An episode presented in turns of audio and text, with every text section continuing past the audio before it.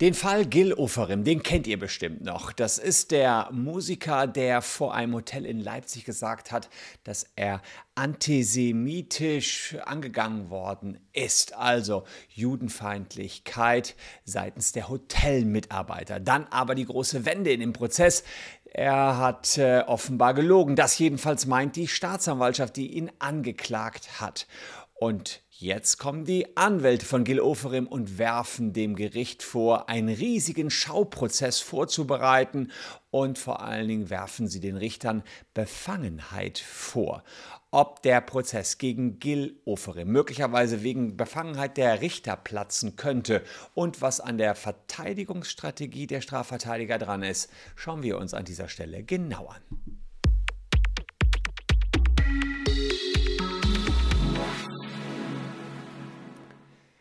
Hallo, ich bin Christian Solmecke, Rechtsanwalt und Partner der Kölner Medienrechtskanzlei Wildebeuger und Solmecke. Und wenn ihr up to date bleiben wollt über die Causa Gil Oferim, dann lohnt sich ein Abo für diesen Kanal auf jeden Fall. Denn wir beobachten die gesamte Diskussion rund um Judenfeindlichkeit in Deutschland ja schon eine ganze Weile. Doch von vorne angefangen. Wir schauen uns erstmal an, für diejenigen, die das nicht mehr ganz so auf dem Schirm haben, was da eigentlich passiert ist. Gil Oferim, ähm, der ist einerseits Sänger, und hatte einen, äh, hat einen sehr berühmten Vater, Abi Oferim aus Israel stammte, der lebte nachher in Deutschland. Und er hat unter Tränen berichtet in Leipzig vor dem West Inn in Leipzig, dass er antisemitisch diskriminiert worden ist. Da gucken wir nur mal ganz kurz noch mal rein ähm, in sein Instagram-Posting. Einen schönen guten Abend zusammen. Äh, ich, ich, ich weiß, ich, ich bin da sprachlos. Ich weiß nicht, wie ich es sagen soll. Also ihr seht hier den Davidstern, den er da ähm, über seinem T-Shirt trägt. Ich äh, wurde in der Vergangenheit oft gefragt zum Thema Antisemitismus in Deutschland. Ich bin jetzt gerade hier in Leipzig. In ja, zeigt er das Hotel. Und Fakt ist jedenfalls, er sagt, es gab äh, einen, eine Schlange und ähm, ich bin sozusagen immer zurückgestellt worden in der Schlange und es wurde mir dann gesagt, ja, nimm erstmal deinen Stern ab und dann kommst du hier dran. Also ganz vereinfacht der ganze Sachverhalt. Fakt ist jedenfalls, ganz Deutschland hatte Mitgefühl für Gil Oferim und immerhin, das Video hier haben vier Millionen Menschen geschaut seit dem 5. Oktober 2021, also ist fast ein Jahr her, ist auch immer noch online. Es stellte sich aber später heraus, dass das Westin in Leipzig das vehement bestritten hat und gesagt hat, nee, unser Mitarbeiter hat hier den Herrn Oferim gar nicht vorgezogen. Das ist alles ganz anders abgelaufen. Das wiederum rief die Staatsanwaltschaft auf den Plan. Die hat sich Überwachungskameras angeschaut und vertritt mittlerweile die Auffassung, dass Gil Oferim hier den Mitarbeiter verleumdet hat. Und sie hat ihn angeklagt wegen Verleumdung und falscher Verdächtigung. Soweit der aktuelle Stand, nur um euch nochmal abzuholen. Jetzt meldet sich allerdings der Anwalt von Gil Oferim zu Wort. Und was der zu sagen hat, dazu gleich mehr. Aber vielleicht noch der Hinweis in eigener Sache, wenn ihr wissen wollt, ob ihr vom Facebook-Datenleck betroffen seid, dann checkt das unten in der Caption raus. Und seid ihr betroffen, wenn ihr es feststellt, versuchen wir 1000 Euro für euch rauszuholen bei Facebook. Also unten in der Caption der Link zu unserem Datenleck-Checker, dann wisst ihr es genau. Ja, nachdem die Anklage in Leipzig vor dem Landgericht jetzt erhoben wurde, hagelt es Kritik vom Verteidiger. Das ist die Münchner Kanzlei Stevens und Partner. Kennt ihr? Ich meine, die haben auch in Gerichtssendungen schon mal mitgespielt. Und die haben jetzt den Antrag gestellt, den zuständigen Richter für befangen zu erklären. Den Richter, der zulässig ist für die Zulassung der Anklage. Nach Ansicht der Anwälte von Oferim droht Oferim ein großer Schauprozess, denn schon das Landgericht sei gar nicht zuständig oder das Ding hätte nie vors Landgericht gebracht werden dürfen. Es hätte völlig ausgereicht, sowas vom Amtsgericht zu verhandeln, so eine Kleinigkeit, so argumentieren die Verteidiger. Außerdem hat äh, die Staatsanwaltschaft hier äh, da komplett mit überzogenen Mitteln gearbeitet.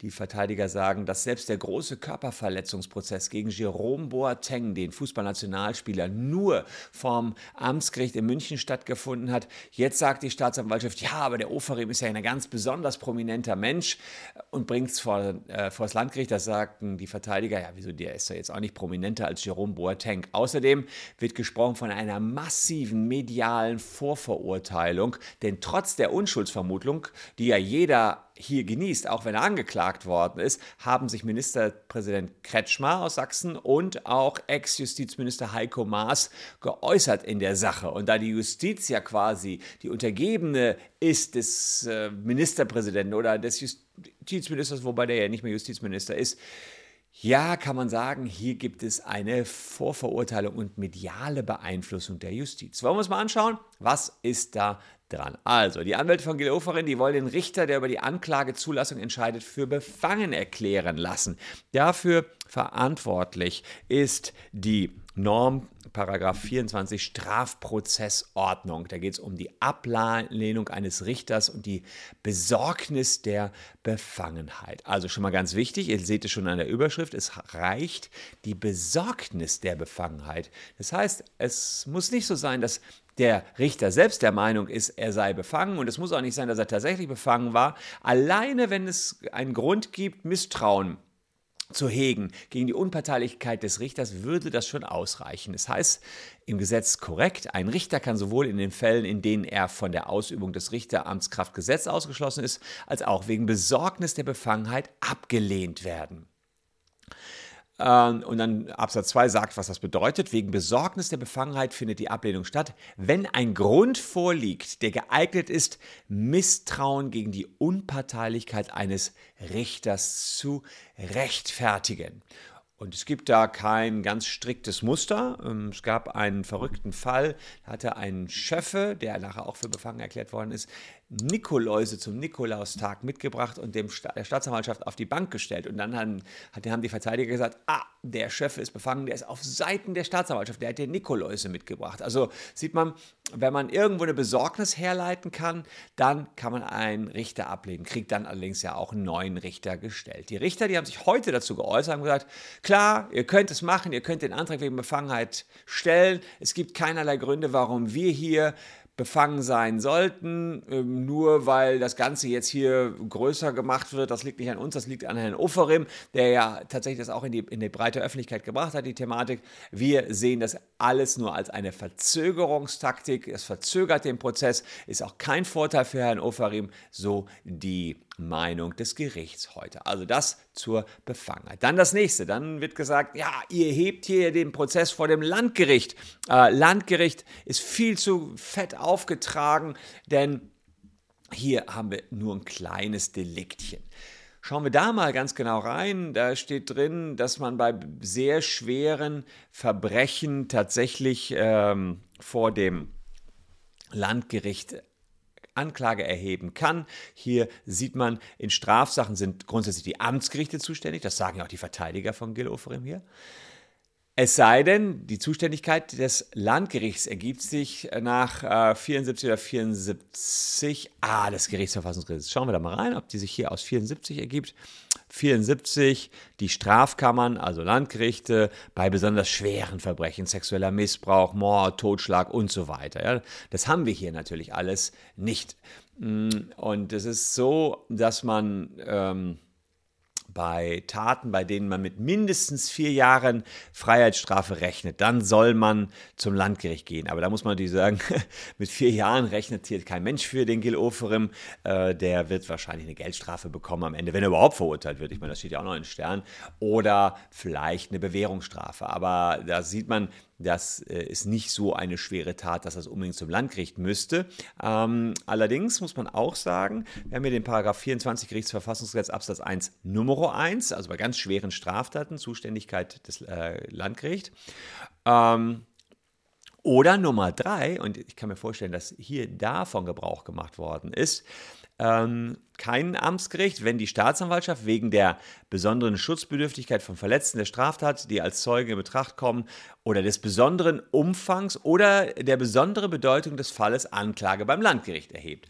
Und da haben wir höchstwahrscheinlich, dass die Staatsanwaltschaft hier diese besondere Bedeutung des Falles Gil Oferim sieht, weil sie sagen, naja gut, wir hatten beim Jerome Boateng klar eine Körperverletzung, das ist die eine Sache in Deutschland, aber wenn ein, ein, ein äh, jüdischer Mitbürger äh, behauptet, ihm, er sei diskriminiert worden und ihm sei man antisemitisch begegnet worden, dann hat das aufgrund der Historie von Deutschland in, in Verbindung mit der Diskussion, ich meine, der Gil Ofrum, der war nachher auch bei Stern TV überall im Fernsehen zu sehen, hat das da geäußert, so eine Bedeutung, dass wir das vor dem Landgericht machen müssen. Also in einem größeren Rahmen. Nicht nur ein einzelner Richter möglicherweise, der das Ganze hier äh, sieht, sondern echt drei Berufsrichter haben wir in der Kammer und zwei Schöffen. Also drei ausgebildete Volljuristen und die Schöffen, ja, die haben normalerweise mit Jura nicht so viel am Hut, aber diskutieren mit.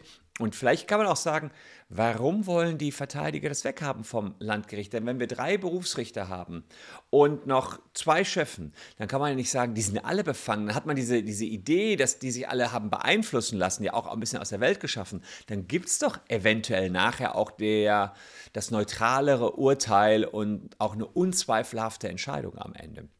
Warum wettert man dann als Anwalt dagegen? Naja, es geht hier weniger um irgendwelche tatsächlichen Nachteile als darum, dass man den Gil Oferim jetzt schon in der Öffentlichkeit als Opfer darstellen lassen will, ihn in eine Opferrolle reindrängen will, um nachher das bei der ja, vielleicht auch der Bemessung der Strafe mit in den Top zu werfen und sagen, ja klar, jetzt wollt ihr ihn hart verurteilen, aber seht mal, was er schon alles ab, abbekommen hat. Eine Idee, warum man jetzt das Ganze vom Landgericht gerne wegkriegen möchte. Und letzter Punkt, der hier noch gerügt worden ist. Das ist doch alles nur ein riesiger Schauprozess vor dem Landgericht. Naja, äh, solche Schauprozesse wie bei Amber Heard und Johnny Depp, die gibt es in Deutschland nicht. Zwar sind Prozesse bei uns natürlich auch öffentlich, das ist klar, aber ihr dürft nicht mal Fotos machen in einem Gerichtssaal. Klar, vor Beginn dürfen die Medien schon Fotos machen, aber da kann der Angeklagte sich auch irgendwie einen Aktendeckel vors Gesicht halten. Aber ansonsten haben wir auf keinen Fall irgendwie eine Live-Berichterstattung. Das heißt, dass da jetzt so ein richtig dicker Schauprozess stattfindet, sehe ich eher weniger. Auch, dass die politische Diskussion die Richter jetzt dazu anleitet, den Gil Oferim härter zu bestrafen, ist hier auch für mich nicht meine Marschroute. Klar ist es so, kein Mensch kann zu 100% neutral sein. Selbst Richter lassen sich äh, ein bisschen beeinflussen. Andererseits, die sind Profis genug zu wissen, dass sie auch in schwierigen Situationen einen kühlen Kopf behalten müssen. Und wir haben eine gute Strafprozessordnung und einen Schuldspruch von einem Richter. Der muss natürlich immer gut begründet sein. Das heißt, ein Richter muss sich dann auch nachher was einfallen lassen. Er kann sich jetzt nicht nur einfach von der Öffentlichkeit beeindrucken lassen. Also insofern sehe ich auch da die richterliche Unabhängigkeit, die wir in Artikel 97 des Grundgesetzes verankert haben, nicht in Gefahr. Die Richter sind Unabhängigkeit und, äh, unabhängig und nur dem Gesetz unterworfen. Also eine Grundsäule unserer Demokratie. Also so macht das auch nichts aus, wenn unser ehemaliger Justizminister Heiko Maas oder der sächsische Ministerpräsident sich jetzt hier irgendwie äußern. Die können den Richtern gar keine Vorgaben machen. Da gibt es keine Befehlsgewalt eines Justizministers, die durchgreift auf die Richterschaft in irgendeiner Art und Weise. Und die Richter, die wissen schon, dass sie sich auf den Prozess konzentrieren müssen. Was denkt ihr also?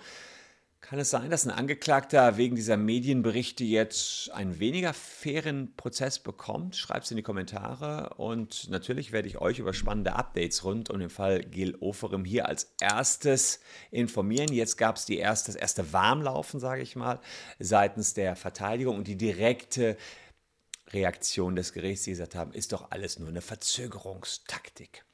Wir sind gespannt, wie das alles weitergeht. Verfolgt mit uns hier auf diesem Kanal. Und wer jetzt schon mehr wissen will, der schaut hier noch vorbei. Ich habe noch zwei Videos für euch rausgepickt, die ich euch präsentieren möchte. Würde mich freuen, wenn ihr noch ein bisschen dran bleibt. Wir sehen uns morgen an gleicher Stelle schon wieder. Danke fürs Zuschauen. Tschüss und bis dahin.